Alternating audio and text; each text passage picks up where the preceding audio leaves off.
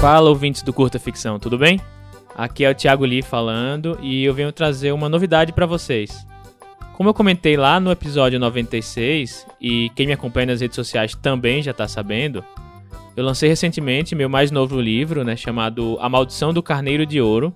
É uma fantasia ambientada no estado de Sergipe, que é justamente onde eu nasci e cresci, e traz várias referências da cultura local e nordestina também no geral.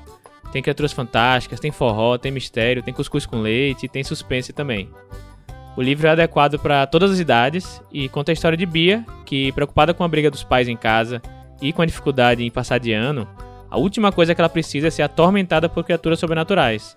E Bia sequer faz ideia do que está metida quando ela conhece Cayena, que é uma aprendiz de cata-lendas, ou catadora de lendas, e que se compromete a ajudar a amiga a enfrentar uma maldição e seres assustadores. Então, visitando lendas e enfrentando perigos, as duas irão atravessar o estado de Sergipe e se unir a Douglas, que é amigo de infância de Bia, para descobrir a origem do agouro que atormenta a vida da garota antes que seja tarde demais. Será que vale a pena arriscar tudo pela realização do maior desejo de Bia? Bom, essa aí foi a sinopse e esse livro ele é bem importante para mim, pois traz vários elementos da minha infância, da minha adolescência, lá em Aracaju. E já tem várias resenhas positivas na Amazon e olha que lançou não faz nem uma semana. Eu estou bastante feliz e empolgado com a recepção até agora.